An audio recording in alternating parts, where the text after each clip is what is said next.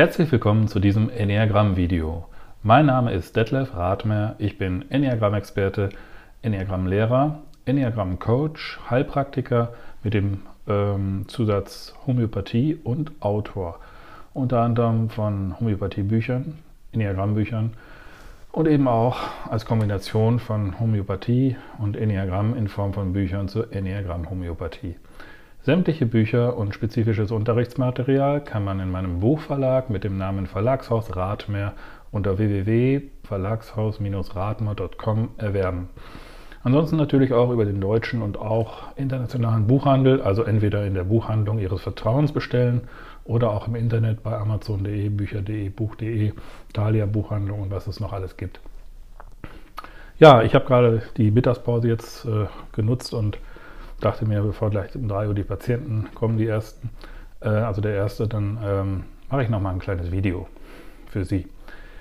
Tiere können übrigens ebenfalls nach dem Enneagramm typisiert und auch nach der Enneagramm-Homöopathie homöopathisch behandelt werden. Ich kenne persönlich zum Beispiel einige Tierheilpraktiker oder auch Tierbesitzer, die das Enneagramm und die Enneagramm-Homöopathie bei ihren tierischen Patienten sehr erfolgreich einsetzen. Ich selbst habe es bei unseren Meerschweinchen früher ebenso getan. Denn auch Tiere unterliegen natürlich, wie alles Leben auf diesem Planeten Erde, den universellen Enneagramm-Prinzipien. Das Enneagramm mit seinen Strukturen durchzieht sozusagen unseren gesamten Kosmos. So zum Beispiel auch unser Sonnensystem. Daher gibt es in meinem Standardwerk zum Enneagramm, ähm, Sie kennen das bereits, dieses bunte Schaubilderbuch, äh, da gibt es eine Übersicht, äh, Schaubild 159 ist das, äh, da stelle ich die neun Planeten dar äh, und Trabanten des Sonnensystems und ordne sie den äh, einzelnen Diagrammpunkten zu. So, dann möchte ich, bevor wir wieder in, Media Res, in Medias Res gehen, einige hilfreiche Worte allgemein zur Typbestimmung äh, sagen, also aussprechen. Wir sprechen auch von Typisierung. Und warum eine Fehltypisierung? dramatische Konsequenzen haben kann. Hat man sich vielleicht sogar vorschnell einmal festgelegt und fehltypisiert, also jemand ist nun der Meinung, er sei dieser oder jener Typ, identifiziert sich also komplett womöglich mit dem falschen Typ, dann kann es sehr schwer werden, dass er noch für andere Möglichkeiten offen steht. Vielleicht hat einem sogar eine Autorität auf dem Gebiet des Enneagramms bestätigt, dass man ein bestimmter Typ sei, stellt man das dann irgendwann in Frage, was natürlich in solchen Fällen nicht gerade leicht ist, äh, dann muss man natürlich auch die Autorität zum Beispiel dieses Enneagramm-Experten in Frage stellen, was man naturgemäß ungern macht. Nach meiner Erfahrung ist es auch ungleich einfacher, jemandem zu helfen, jemandem zu helfen ähm, äh, bei seiner Typisierung, sofern dieser Mensch noch ein Neuling oder Anfänger auf dem Gebiet des Enneagramms ist, wenn jemand also noch wenig weiß über das Enneagramm. Diesen Menschen oder Patienten kann man meistens sehr schnell dabei helfen, ihren Enneagrammtyp zuverlässig zu bestimmen. Im Gegensatz zu denjenigen Menschen, die das Enneagramm schon womöglich Monate bis Jahre lang studieren, aber auf ihrem Selbsterkenntnisweg immer noch nicht genau wissen, welcher Typ sie sind. Gut, man sollte sich also bei der Typisierung genügend Zeit lassen und keine vorschnellen, unbedachten, endgültigen Entscheidungen treffen. Das kann einem auf dem Wege der Selbsterkenntnis viele Lebensjahre kosten. Ich habe im Laufe der vielen Jahre durch meinen Praxisalltag mit den verschiedensten Patienten eine große Erfahrung mit der Typbestimmung nach dem Enneagramm erwerben dürfen vor allem auch dadurch, dass man eben die richtigen, passenden, differenzierenden Fragen stellt, die auch hier in diesem Video zum Teil immer wieder auftauchen. Es gibt natürlich immer mehr als nur drei Fragen, aber aus didaktischen und auch aus Zeitgründen habe ich mich in diesem Rahmen für drei regelmäßige äh, primäre äh, differenzierende Abgrenzungsfragen entschieden, um Ihnen einen lebendigen Eindruck zu geben, wie man nach dem Enneagramm professionell typisiert. Das funktioniert nicht nur dann besonders gut, äh, ähm, also, das, also das funktioniert besonders dann nicht so gut, wenn man noch zwischen mehreren Typen zu entscheiden hat. Ne? Also diese Videos sind ja immer so ausgelegt, dass man zwischen zwei Typen schwankt. Ne? Und wenn man dann halt zwischen mehreren Typen schwankt, dann äh, ist es natürlich noch ein bisschen schwieriger mit der Typisierung, gerade am Anfang. Das ist mir natürlich auch bewusst, aber äh, ich kann ja nicht in jedem Video alles immer differenzieren. Das wäre zu oberflächlich. Ne? Ich möchte lieber so die einzelnen zwei immer äh, nebeneinander stellen, einzelne Typen. Jedenfalls ist es schön, dass Sie wieder dabei sind. Machen wir uns also gemeinsam auf die Entdeckungsreise. Heute geht es um den Vergleich von Typ 3 und Typ 6 des Enneagramms, also um Gemeinsamkeiten und Unterschiede dieser beiden Enneagrammtypen. Die Typen 3 und 6 sind wieder einmal mit einer sogenannten Verbindungslinie miteinander verbunden. Daran, daran erkennen wir schon, wie ich des Öfteren im Rahmen dieser Videoreihe angemerkt habe, bereits, dass Typ 3 bestimmte Qualitäten auch von Typ 6 besitzen kann und umgekehrt, dass Typ 6 gewisse Qualitäten von Typ 3 innehaben kann. Ich zeige Ihnen das nochmal hier auf diesem Buchcover äh, von Rathmos Enneagramm-Typentest. Da sehen wir ja, diese direkte Verbindung 3, 6, 6, 3. Und die ist reziprok, wie man so schön sagt. Und ähm, ja, da kommen wir gleich vielleicht noch drauf. Einige wissen es vielleicht schon, meine Leidenschaft äh, gilt ja, ähm, verehrten, verehrte Zuschauerinnen und Zuschauer, meine Leidenschaft gilt der sogenannten Untertypenlehre des Enneagramms mit ihren 27 Untertypen. Danach gibt es den sogenannten selbsterhaltenden äh, äh, Kontratyp der drei. Man beschreibt ihn auch mit dem Oberbegriff Sicherheit, denn das ist sein Kernthema. Die Kernthemen der 27 Untertypen des Enneagramms finden sich zum Beispiel auch in meinem schönen Büchlein hier. Ähm, und zwar, mal, da, da haben wir es schon. Ähm, hier Übersicht äh, 194 meines Buches, wer du wirklich bist, Enneagramm Wissen in farbigen Schaubildern. Ja? Und da steht dann auch Kernthema Typ 3, selbsterhaltend, Sicherheit. Möchte man sich darüber hinaus vertiefend mit den Untertypen beschäftigen, was ich bei Ihrem Interesse nur wirklich wärmstens empfehlen kann. Dann greifen Sie am besten zu meinem Buch Die 27 Persönlichkeiten des Enneagramms, 27 Charakterprofile als Ausdruck der menschlichen Natur. Das ist dieses hier. Das ist auch ein, eines der günstigen Büchlein, ne? also kann ich nur empfehlen. Ne? Das ist wirklich sein Geld wert. So, die anderen natürlich auch. Ähm, darin werden also ausführlich die 27 Untertypen des Enneagramms dargestellt, also umfassend, ne? ziemlich umfassend und abschließend auch in gewisser Weise. So, genau bei diesem Untertyp der drei, ne, den ich gerade erwähnte, finden wir eben häufig eine gewisse Ängstlichkeit an der Oberfläche seines Lebensausdrucks. Und der selbsterhaltende Typ 3 ist sich dieser Ängstlichkeit oder Unsicherheit auch immer wieder deutlich bewusst. Also der weiß davon, wenn man ihn fragt, in der Anamnese zum Beispiel.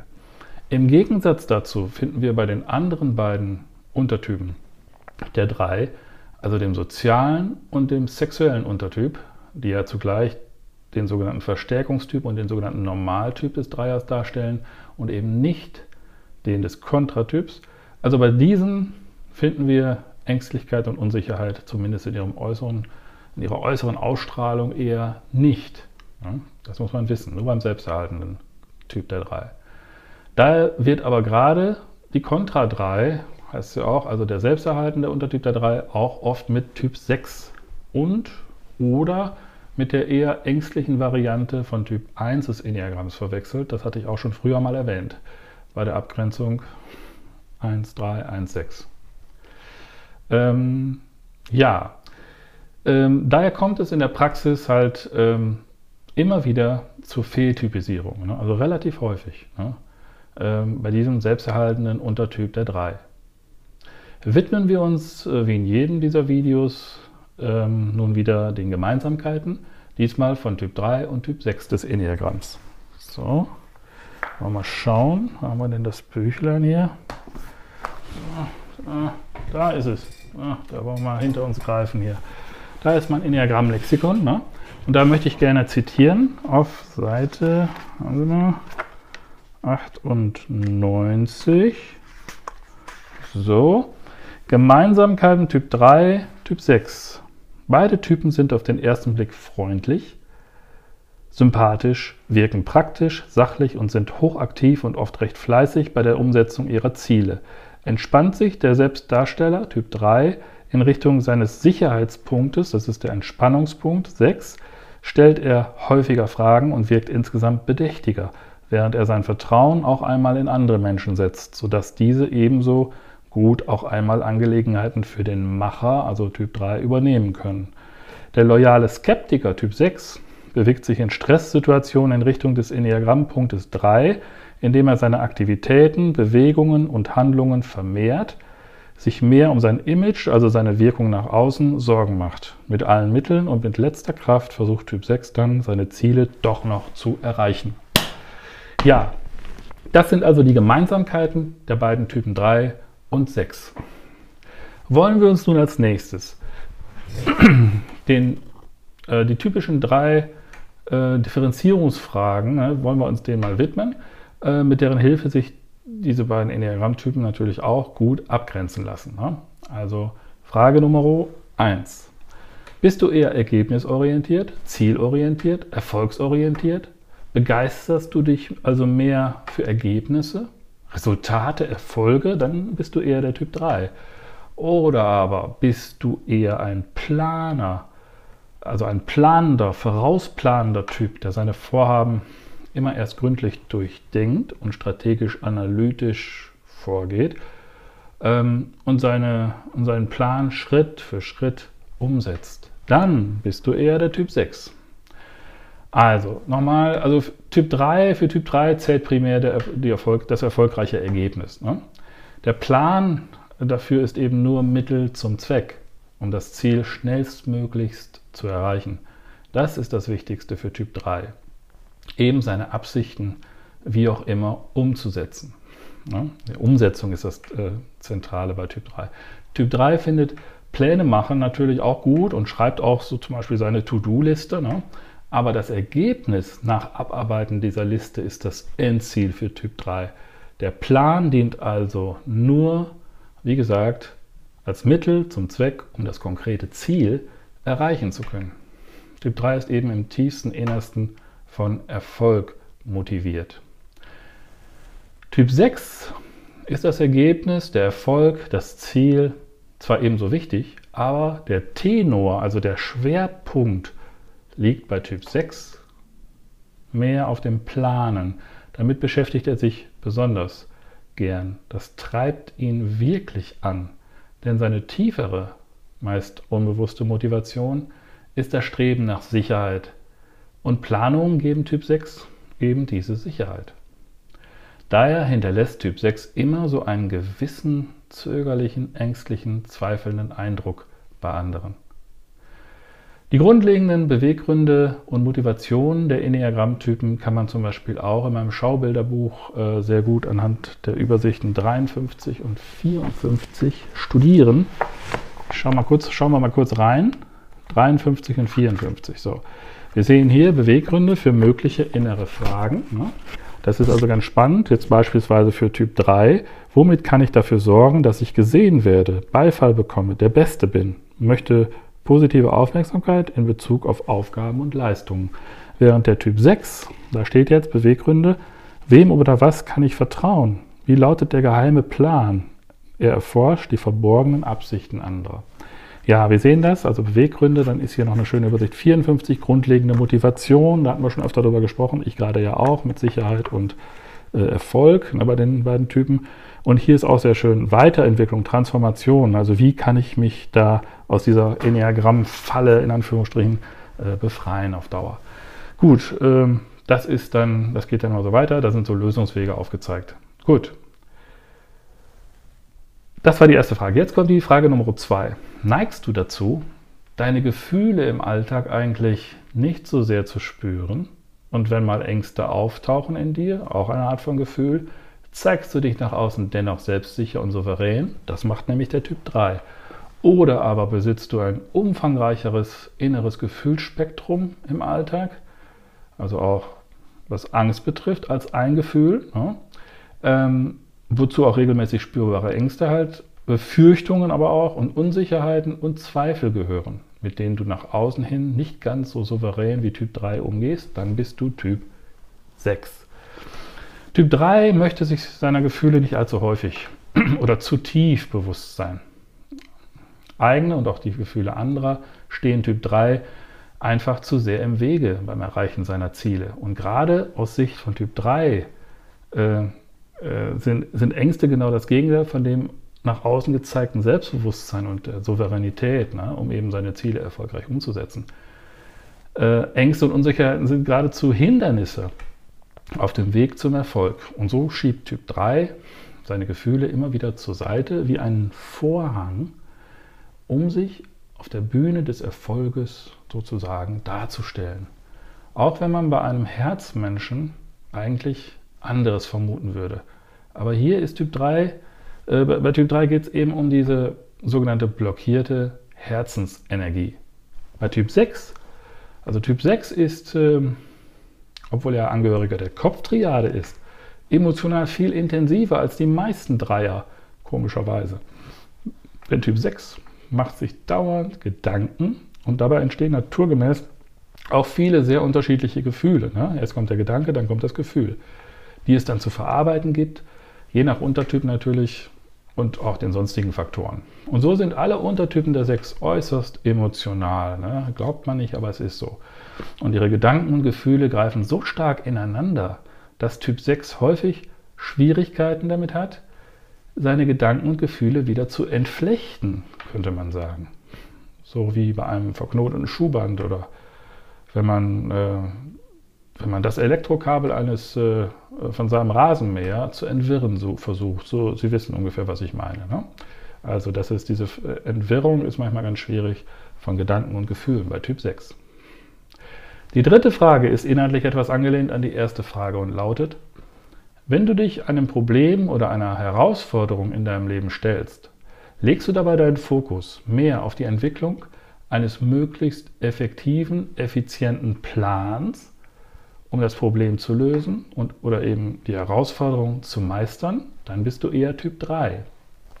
Oder aber legst du bei Herausforderungen des Alltags deinen Fokus mehr auf das Entwickeln mehrerer möglicher Wege, um Ergebnisse zu erzielen? Also berücksichtigst, berücksichtigst du bei der Problemlösung eher eine größere Anzahl von möglichen Hindernissen und Eventualitäten, dann bist du eher Typ 6. Ja. Typ, typ 3, der achtet im Rahmen seiner Lösungsstrategien stets darauf, dass er möglichst einfach nach dem sogenannten Minimalprinzip möglichst großen Erfolg hat, bewegt sich geradewegs auf seine Ziele zu und also gerade, geradlinig äh, und ähm, erwartet auf diesem Wege tendenziell keine weiteren Hindernisse. Und wenn diese dann unerwartet für Typ 3 doch auftauchen, dann kommt es bei ihm sehr schnell zu Frusterlebnissen und äh, manchmal Verwirrung oder Orientierungslosigkeit, vor allem wenn das plötzliche Hindernis zunächst nicht so leicht aus dem Wege geräumt werden kann. Typ 6 hingegen ist eher ein Realist, ein Planer, der eigentlich immer schon erwartet, dass sich auf dem Wege zu seinen Zielen auch Hindernisse auftun. Denn diese, dieses vorausschauende Denken von Typ 6 ist sozusagen ihm wesensimmanent. Er gehört eben zu, der, zu den Sicherheitsorientierten des Enneagramms. Das dadurch bedingte gedankliche Vorwegnehmen von möglichen Hindernissen ist ein Teil seiner umfangreichen Planung im Vorfeld. Funktioniert dann der eine Weg eben nicht, findet er augenblicklich einen anderen. Das geht sehr schnell. Ne? Er ist ein Kopftyp. Ne? Ähm, es ist, er ist Kopftyp und er hat im Hinterkopf immer schon eine Alternative, einen Plan B. Diese gedankliche, dieses gedankliche Herausfinden, Vorstellen, sich ausrechnen, verstehen, da sind sie in ihrem Element, die, die Sechser. Auch wenn sie mitunter durchaus genervt sein können, natürlich, wenn die Dinge nicht so funktionieren, wie sie es ursprünglich geplant haben. So, das waren äh, wieder die drei differenzierenden Fragen. Lassen Sie mich das Thema abschließen mit einem entsprechenden Zitat aus meinem Enneagramm-Lexikon. Und da auf Seite 57 diesmal. Differenzierung Typ 3, Typ 6. Der Unterschied zwischen Typ 3 und Typ 6 besteht vor allem darin, dass Typ, 3, äh, typ 6, Entschuldigung, der loyale Skeptiker, immer erst zum aktiven Handeln mobilisiert werden muss, meistens überwältigt durch wahrgenommene Gefahren und Zweifel. Hinter denen immer eine Form von bewusst gewordener großer Angst steckt. Typ 3, der Selbstdarsteller, hält jedoch die ganze Zeit fest an seinem zielorientierten Verhalten. Dieses muss nicht erst durch äußere Umstände und oder innere Ängste aktiviert werden, wie bei Typ 6. Typ 3 hat von sich aus eine ihm innewohnende forsche, aktive und stets voranschreitende Handlungsenergie. Der Selbstdarsteller Typ 3 blüht förmlich auf durch Erfolg, Komplimente, Anerkennung und Wertschätzung von außen im Gegensatz zum Typ 6, dem loyalen Skeptiker, der sich durch zu viel positives Feedback von außen eher unbeha unbehaglich fühlt und dabei mehr zum Zweifel in Bezug auf äußere Anerkennung tendiert. Ja, das sind auch immer schön, kann man das in der Anamnese ganz gut checken, ne? also, wenn, man das, wenn man die Hintergründe kennt. Ja, das war es eigentlich inhaltlich für heute. Vielen Dank auch diesmal für Ihr Interesse und Ihre Aufmerksamkeit. Wenn Sie zukünftige Videos von mir nicht mehr verpassen möchten, dann abonnieren Sie bitte meinen YouTube-Kanal. Ich würde mich darüber wirklich freuen. Auch meinen Enneagram Newsletter können Sie kostenlos abonnieren. Die entsprechenden Links finden Sie wie immer unter diesem Video bei den Kommentaren. Dort finden Sie ebenfalls einen Link wenn Sie gern meiner kostenlosen, geschlossenen Facebook-Gruppe mit dem Namen Enneagramm und Homöopathie beitreten möchten. Dazu benötigen Sie dann allerdings einen sogenannten Facebook-Account. Ich hoffe, dass Ihnen dieses Video gefallen hat und Sie vielleicht auch dieses Mal wieder einiges Neues und Wissenswertes erfahren konnten. Machen Sie es gut und denken Sie bisweilen an das berühmte tibetische Sprichwort nur ein ruhendes Gewässer wird wieder klarer. In diesem Sinne, bleiben Sie gesund und ruhig in allen Lebenslagen und bis zum nächsten Video.